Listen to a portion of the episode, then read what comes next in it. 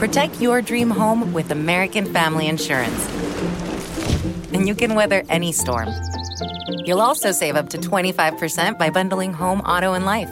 American Family Insurance. Get a quote. Find an agent at amfam.com. Products not available in every state. Discounts may not apply to all coverages on an auto or home policy. Discounts do not apply to life insurance policies. Visit amfam.com to learn how discounts may apply to you. American Family Mutual Insurance Company SI and its operating companies American Family Life Insurance Company 6000 American Parkway, Madison, Wisconsin. Siete en punto, panorama informativo 88.9, información que sirve.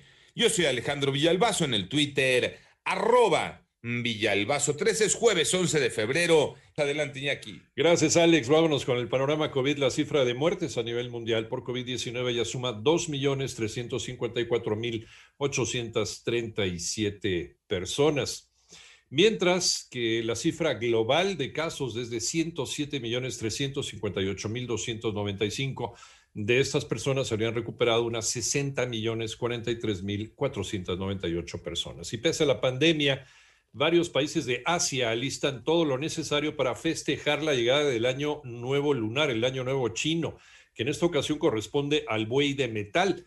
Y, por ejemplo, en Wuhan, en el centro de China, donde no se registran nuevos casos desde mayo, ya está lista la celebración masiva. Lo que tienen miedo las autoridades chinas es el desplazamiento de tantos millones a distintas áreas, incluso fuera del país.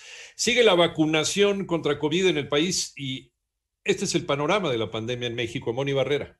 La Secretaría de Salud informó que ya se registraron 1.967.889 casos confirmados de COVID en el país y 169.760 defunciones. Respecto a la vacuna de AstraZeneca, se aplicarán dos dosis en mayores de 18 años. Se recomienda el uso de la vacuna de AstraZeneca, la vacuna ZD 1222 en personas de 18 años en adelante. Se recomienda el intervalo entre la dosis de la vacuna de 8 a 12 semanas, de un mes a tres meses. Tres, se recomienda el uso de la vacuna incluso cuando pudieran haberse detectado variantes en el país. Así lo dijo Hugo López Gatel, subsecretario de Prevención y Promoción de Salud. En 889 Noticias, Mónica Barrera.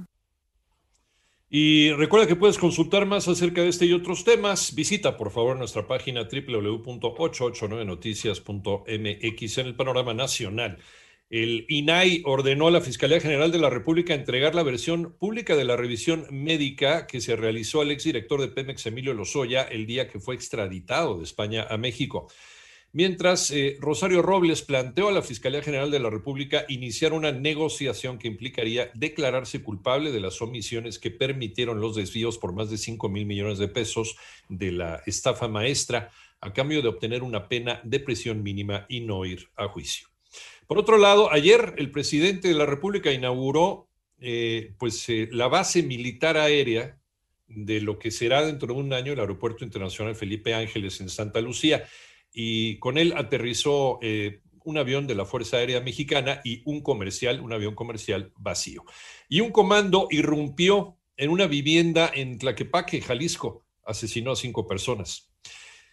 La pandemia, la pandemia puso en riesgo o de plano terminó con el trabajo para miles de empleados domésticos. Memo Jiville. El trabajo doméstico remunerado cayó drásticamente en los países de América Latina y el Caribe, incluida nuestra nación. En Costa Rica menos 45,5, en México menos 33,2, en Brasil menos 24,7 y ya en 2019 13 millones, que es el total de personas en trabajo doméstico, 91,5 son mujeres. Así lo manifestó Alicia Bárcena, secretaria ejecutiva de la CEPAL, al reconocer que esta situación afecta a 13 millones de personas que realizan trabajo doméstico, de las cuales el 91.5% son mujeres que no tienen siquiera seguridad social. Dijo que en nuestro país el escenario de las mujeres es más benévolo que otras naciones latinoamericanas gracias a las remesas y programas del gobierno. 889 Panorama Informativo Guillermo Jiville.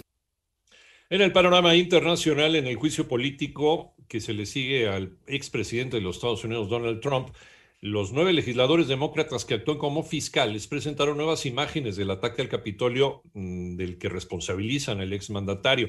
En tanto, el presidente estadounidense Joe Biden habló por primera vez por teléfono con su homólogo chino Xi Jinping y anunció la Casa Blanca. Biden habría expresado sus profundas preocupaciones por las prácticas económicas de Pekín.